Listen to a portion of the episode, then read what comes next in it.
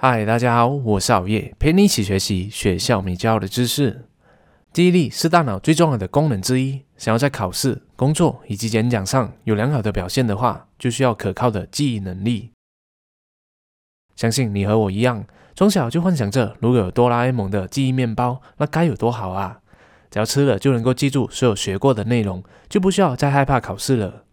但现实中不但没有记忆面包，而且更令人震惊的是。我们的大脑在学习了二十四个小时后，只记得差不多百分之三十的内容而已。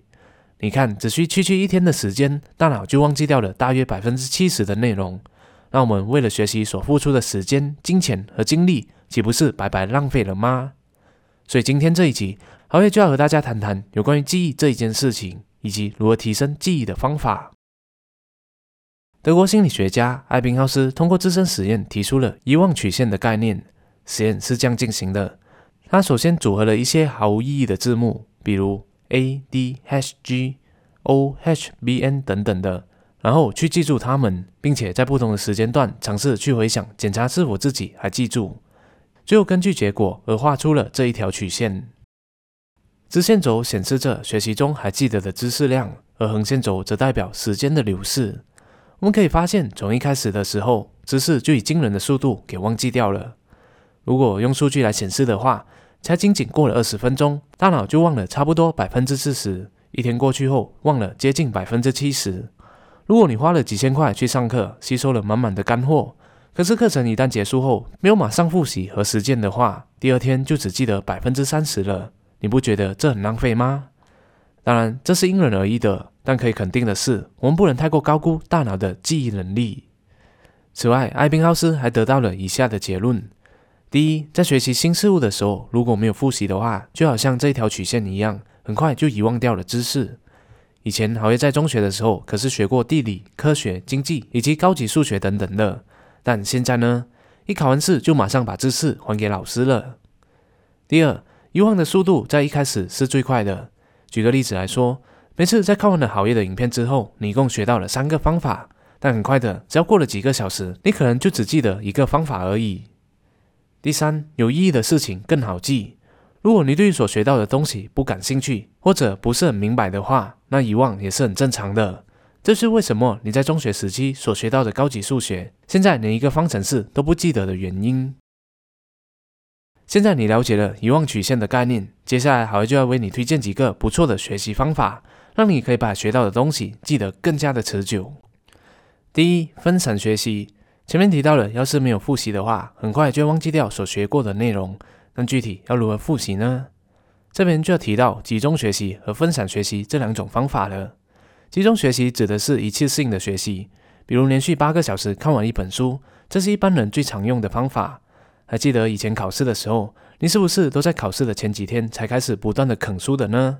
这就是集中学习了。而分散学习则是间断性的。比如学了三十分钟之后就间隔，也就是休息一下，然后再继续学个三十分钟，如此的反复。根据二零零五年心理公告的一篇文章指出，分散学习的效果比起集中学习会来得更好，而且记忆时间也会更加的长久。那我们具体要如何分散学习呢？简单来说，学习的当天就必须马上复习了，然后间隔的时间可以慢慢的拉长。比如白天学习，临睡前就进行一次的复习，下一次复习就是两天后，接着一个星期后，一个月后，时间间隔的越来越长。那么这样做的话，你就会发现你记得东西越来越多，就好像是这一张图表所显示的一样。每次进行的复习，大脑就会记得更多的知识了。到了第三次的复习，基本上就已经记得大部分的内容了。至于要如何间隔的话，其实并没有一定的说法。但关键是至少要有三次的复习，然后间隔的时间要越来越长。如果害怕忘记复习的话，你可以在手机里面做一个备忘录，规划自己的复习时间，就能够提醒自己什么时候要复习了。第二，设立目标。空闲的时候，我们可能会刷一刷手机，有时候看到了知识型的文章或是短视频，就点进去看看。看完了之后，以为学到了很多东西，结果不到了几天后就忘了。甚至可能看过了什么都忘得一干二净，所以在学习之前，我们先要有一个明确的目的，也就是可以解决什么样的生活问题，也就是可以解决什么样的问题，又或者可以带来什么样的好处。比如说，学习投资股票是为了平均每年可以赚取至少十五 percent 的额外收入；学习写文案是为了提高流量以及成交率；而学习沟通则是为了让自己越来越受欢迎等等的。有了目标之后，大脑才能够正视所学到的知识，并且把它储藏在长期的记忆库里面。所以你会发现，带着疑问和目的去参加研讨会，又或者是上课的话，能够记得的内容会是更多、更加长久的。第三，输出知识，比起单纯的复习内容，我们也可以试着输出知识来加深印象。这里有三种做法。第一种是尝试回想所学过的内容，然后把它写在一张纸上。写的时候不需要太过在意是对还是错的，尽量写就对了。要注意的是，我们要用笔和纸来做这一个练习。美国心理科学学会的报告指出，用传统的笔和纸来做笔记，比起在电脑上打字，会让我们更加的加强记忆力。第二种就像是费曼学习法所建议的，把知识传授给别人。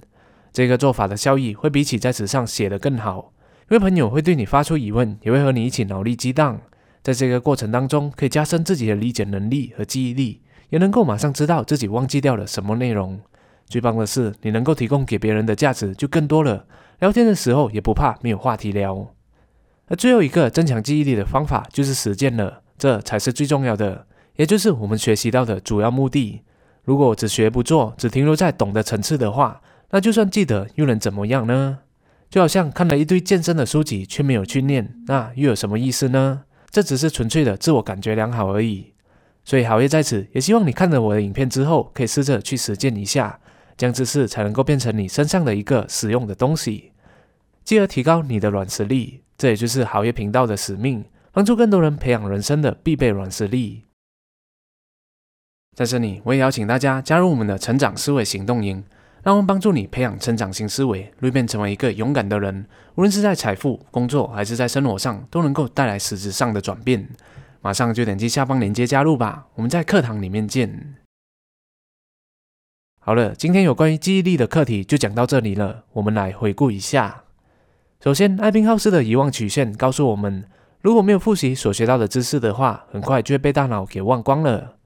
而要让我们更容易记得某一样东西的话，我们可以使用以下几种方法：第一，采用分散式的学习方式，也就是间断性的复习，让记忆保持新鲜曲线；第二，设立目标，带有目的性的去学习，才可以记得更加的长久；第三，输出知识，我们可以把学到的东西写在纸上，传授给朋友，以及应用在生活上，达到学以致用的效果。